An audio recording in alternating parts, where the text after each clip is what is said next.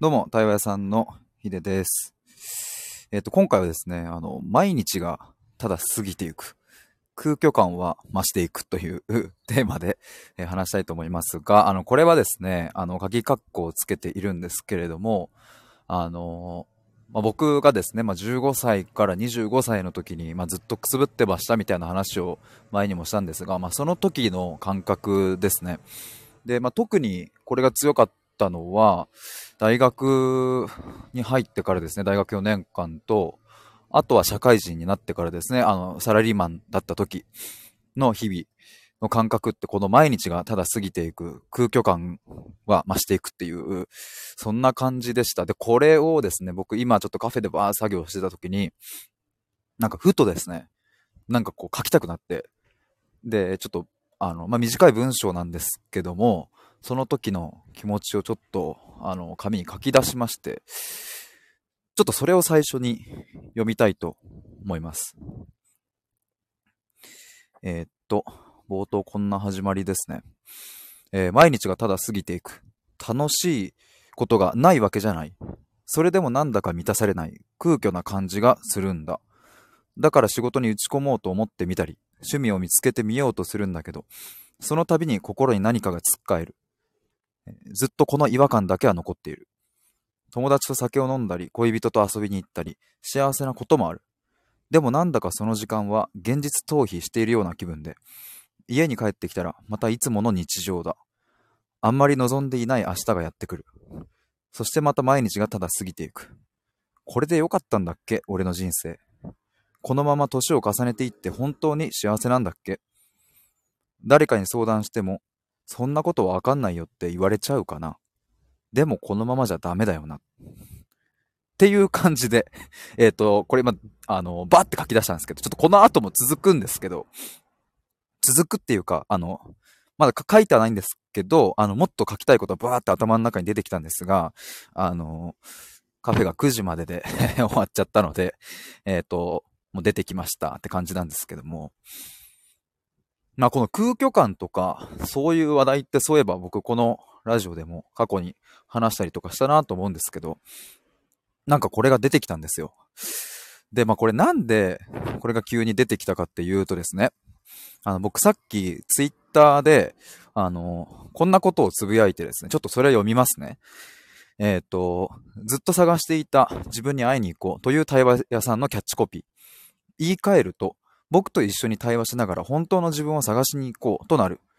実際のところ本当の自分が存在するかはわからないけど、探しに行くという行為そのものが大切で、人間にとって尊い時間だと信じています。みたいなツイートをしたんですね。で、なんか、あの、そうそう、最近僕あの、キャッチコピーをコピーライターさんに作っていただいて、で、あの僕の公式サイトのトップページに、キャッチコピーと、えーサブコピーっていうね、あの、ちょっとした文章をくっつけて、えー表示しているんですけど、まあ、ぜひそっちの文章も読んでいただきたいんですけども、あの、まあ、ずっと探していた自分に会いに行こうっていうのは、もう本当に、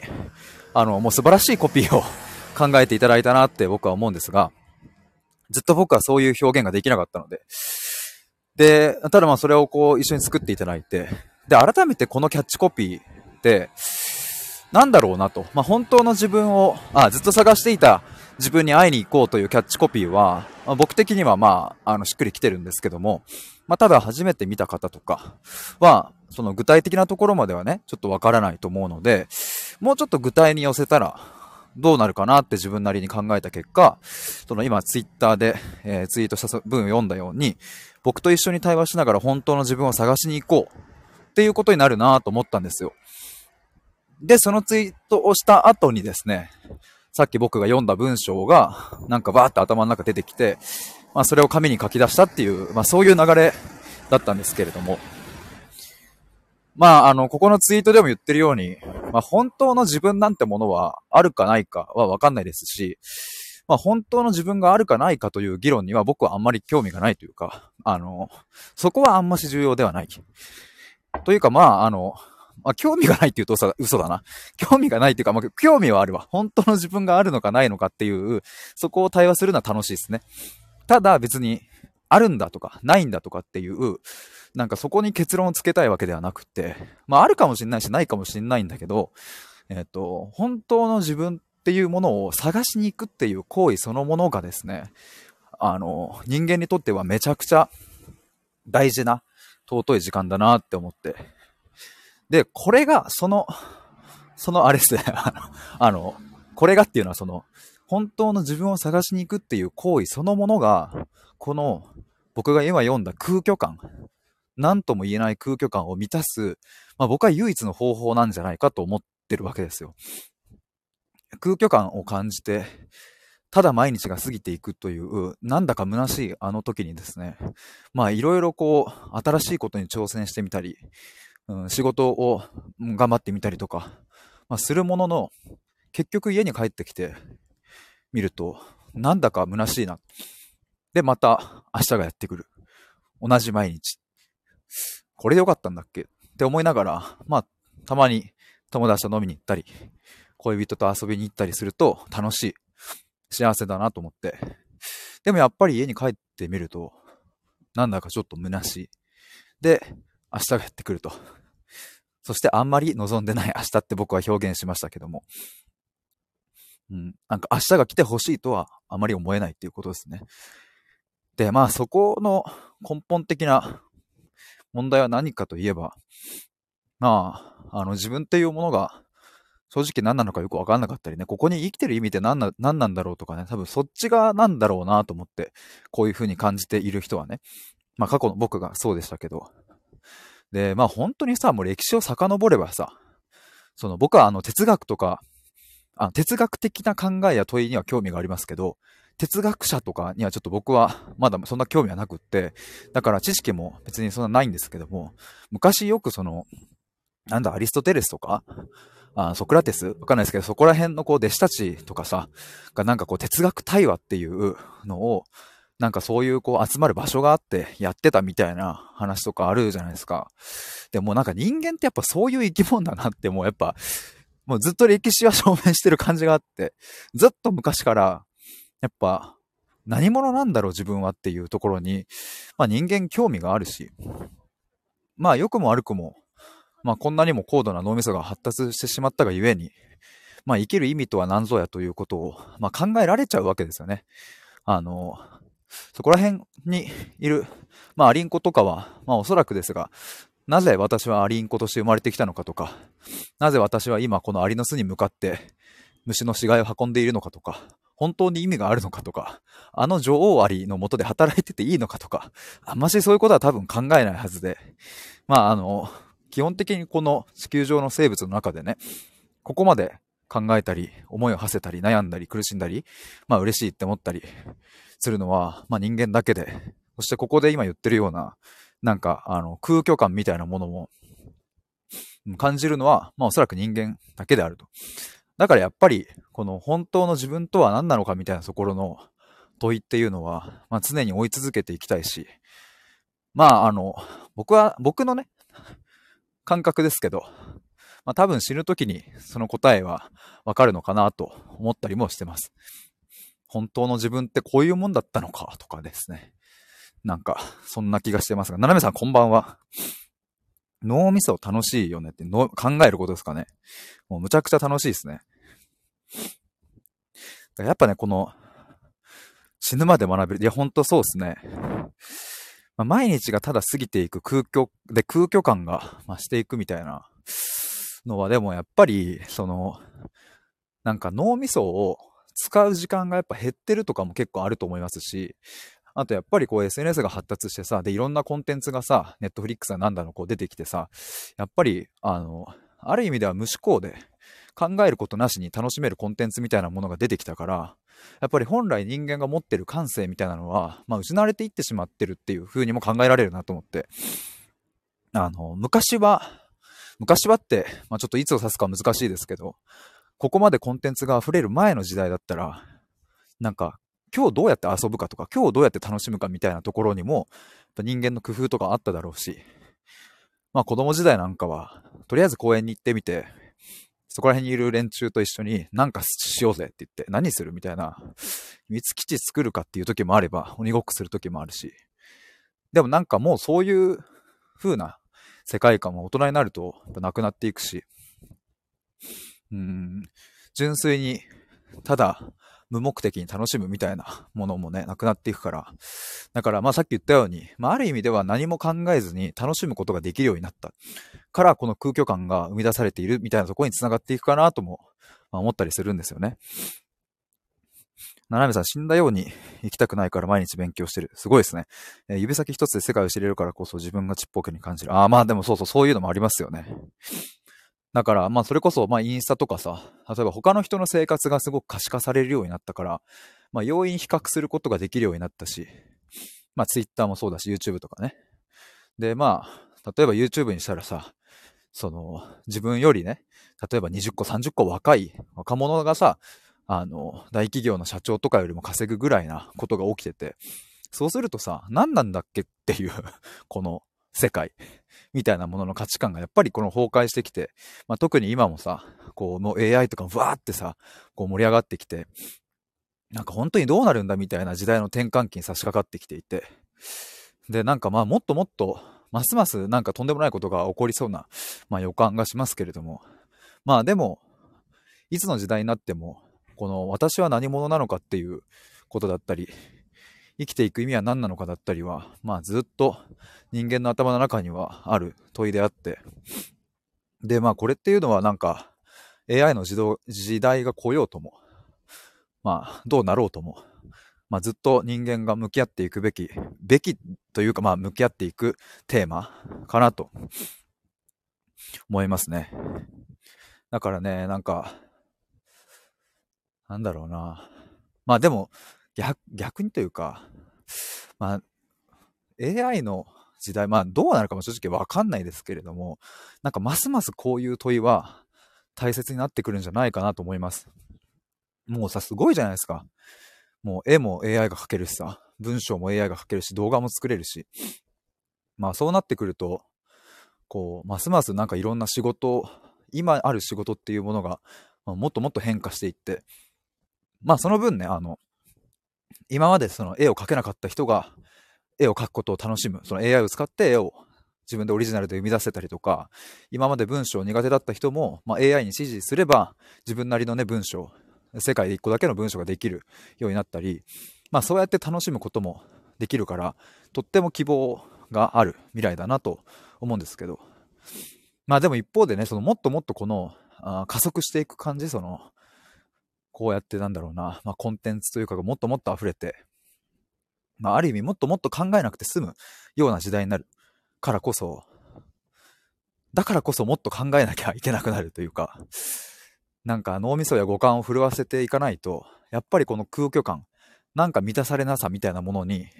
つながっていくなと思いますね。並べさん、変化に対応できる順応性、固定概念を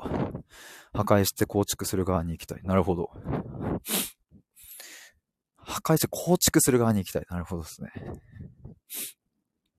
でもなんかね、この、そう、今ちょっと話してて思いましたけど、やっぱ、あの、なんだろうな、まあ、ばあちゃんとかから僕戦争の時の話とか、よくちっちゃい頃から聞いてたんですけども、まあその話とかね、まああとちょくちょく見るなんか戦争のなんかこう映像とかそのぐらいしか僕は知識がないからあんまりなんかでかいこと言えないですけれども、だし、当時を生きてない僕がこんなこと言うのもどうかなとは思いつつですね、でもやっぱり、まあストレートに言えば、そういう戦争の時の時代の日本に住んでいた、住んでいたと生きていたばあちゃんたちとか、まあ、その当時の人々っていうのは、空虚感っていう問題にはあんまり苛まれることはなかったんじゃないかっていう風な、まあ、僕なりにはそういう風な思いがあって、それよりも今日を生きることが、まあ、精一杯だし、どうやって明日を迎えるかだし、どうやって飯食うかとか、まあ、上からね、爆弾が落ちてくる世界なので、僕は想像することしかできないですけど、空虚感なんて多分感じてる暇もなければ、多分空虚ではない、むしろ満たされていたんじゃないかなとさえ思うんですよ。まあ、その、戦争の是非とか、いい悪いはですね、まあちょっと今回ここでは一旦取り扱わない。あの、一旦横に置いときますが、やっぱりその生きるか死ぬかとか、うん、そういう時って、まあ人間の動物的な本能で言えば、どうやって生きるかっていう問題に直面しているわけなので、まあ、言ったら、うん、満たされている方だとは思うんですよね。まあ、満たすっていうのをもこれ何かっていうのは、あの、いろいろ突き詰めていくと、いやいや戦争の時代に満たされることないでしょみたいな、まあ、言葉の定義によってはそういうふうにも言えちゃうとは思うんですけども、まあ、今回ここで言う空虚感と対になる言葉としての満たされるっていう風なもので言えば、まあ当時のばあちゃんたち、当時のばあちゃんって今のばあちゃんが、え昔戦争を生きていたあの時代は、空虚感、この現代における空虚感というものはほぼなかったじゃないかと思います。どっちの時代がいいのか悪いのかもそれもわかりませんが、まあ、戦争じゃない今の時代、こう安全、特に日本とか安全だし、治安もいいし、まあ本当に住みやすいなと思いますけれども、でもだからこそ大変生きづらい世界になってるなと思うし、だからこそ自分じゃどうしようもならない空虚感や、毎日がただ過ぎていくっていうこの虚しさ、でまた明日やってくると。なんかこういう辛さを抱えているみたいな現状は、まああるんじゃないかなと思います。えっ、ー、と、ななめさん、伝統も大切だけどね、と。生きてる実感があるのか。あ、まあそう思いますね、当時はね。生きてる実感があるんだと思います。死を間近にして命の境界線が明確だったのかなと。今はふわっとしている。まあでもやっぱその生きてる実感みたいなものを持ちやすい時代だったんだなと思います。いいか悪いか、あのもちろんね、さっき言ったように置いといてですよ。置いといて、生きてる実感っていうところだけで言えば、多分今より100倍ぐらいあったんじゃないですかね。今はね、こう、いろいろ全てが整いすぎちゃってね。まあ、あえてこういう言い方しますけど、整いすぎちゃったし、何でもできるし、ちょっと歩けばコンビニあるし、みたいな。まあ、場所にもよるけど、でもなんかそういう風な時代でさ、まあ、100円出せばおにぎり食えるみたいな感じだからさ、なんだろうね、生きてる実感を持つ場所がなくなってるとも言えるっすね。もう死なないから、基本的には。死なないから、